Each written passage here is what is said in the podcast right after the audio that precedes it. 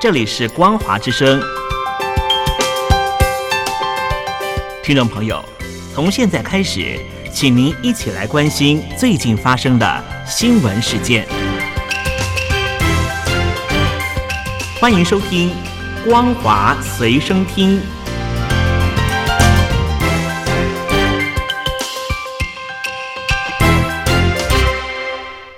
各位听众朋友，大家好，欢迎收听本节的《光华随身听》，我是艾格。新闻开始，一样先带您关心乌克兰以及俄罗斯战争的消息。俄罗斯军队在乌克兰东部发动攻势，东北大城哈尔科夫饱受炮击。俄罗斯军队也持续围攻东南部港市马利坡。他们对乌克兰的作战人员下达投降最后通牒的时间是在四月二十日下午两点截止。但俄罗斯支持的分离主义分子在这个时间点前不久说，只有五人投降。在马利坡的防守军方面，并没有出现大规模的投降迹象。基辅当局表示，在马利坡的废墟中，俄罗斯军队正使用碉堡克星炸弹攻击乌克兰防守军的最后一个重要据点——亚速钢铁厂。乌克兰政府则誓言，马利坡防守军永远不会投降，而且乌克兰参谋总部指出，亚速钢铁厂的战斗依然在持续当中。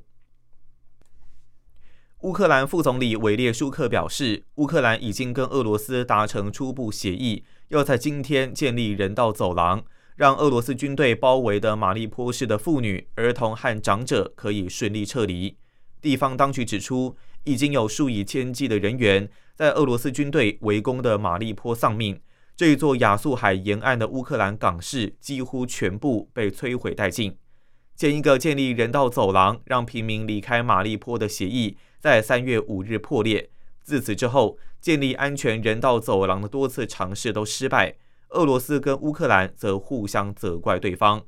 马利坡市长波陈科表示，乌克兰希望派出九十辆的巴士到马利坡撤离大约六千名的妇女、儿童及长者，而且大约有十万平民还留在马利坡，当地已经有数万人丧命。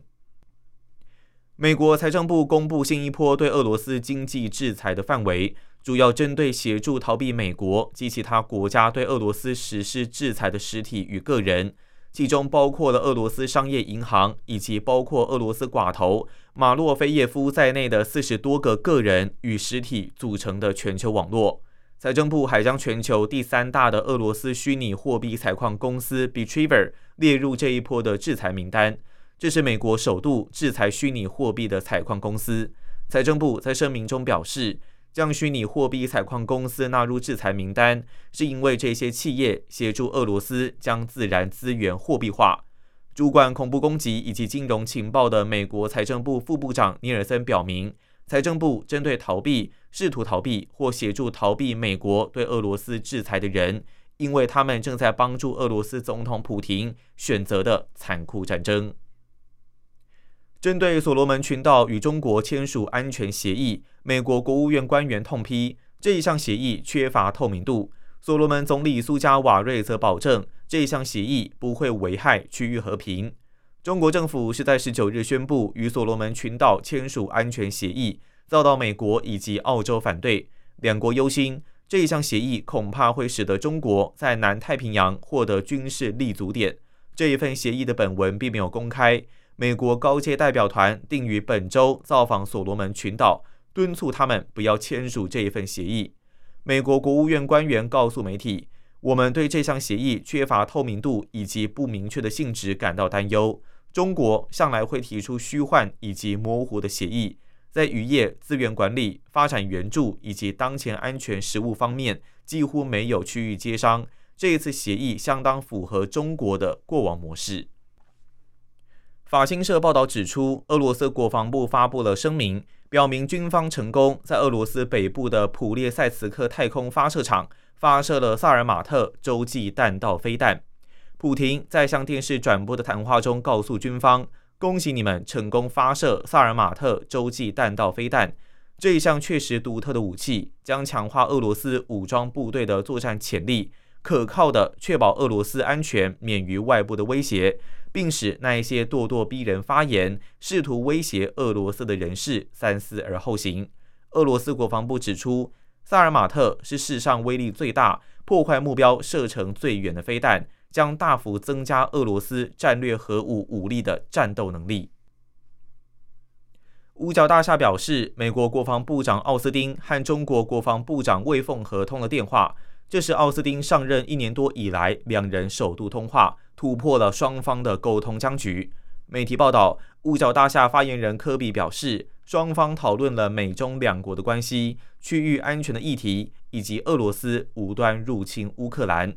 而两人在通话中也谈及了台湾问题。魏凤和表示，台湾问题如果处理不好，就会对两国的关系造成颠覆性的影响。根据中国国防部发布的内容，魏凤和向奥斯汀表示，中国希望与美国建立健康稳定发展的大国关系，也必定会捍卫国家利益还有尊严。美国不应该低估中国的决心还有能力。中国独立学者吴强日前表示，中国执行动态清零的防疫政策的动机是，只要有疫情就会威胁社会安全，更对政治安全构成相当大的挑战。所以，这种清零被赋予了很高的政治安全意义。吴强认为，经过两年多来的疫情，中共二十大后将建立的集权体制其实已经确立下来，而在上海。这次疫情更提前看到二十大后集权体制的到来。面对这样的处境，吴强直说，上海中产阶级感受到对未来的悲观还有绝望，不会蔓延到其他城市，只会选择在高压下逃跑。这从他们最近以来疯狂搜索如何移民就可以得知。中国民航局公布东方航空 MU 五七三五号空难初步的调查报告。指出，当天广州区域管制雷达曾经发出偏离指令高度的警告，但一分钟后飞机雷达讯号就消失，其他飞机设备还没有见到异常，事故原因持续的在调查当中。以上就是本节的光华随身听，我是艾格，感谢您的收听，我们下次见。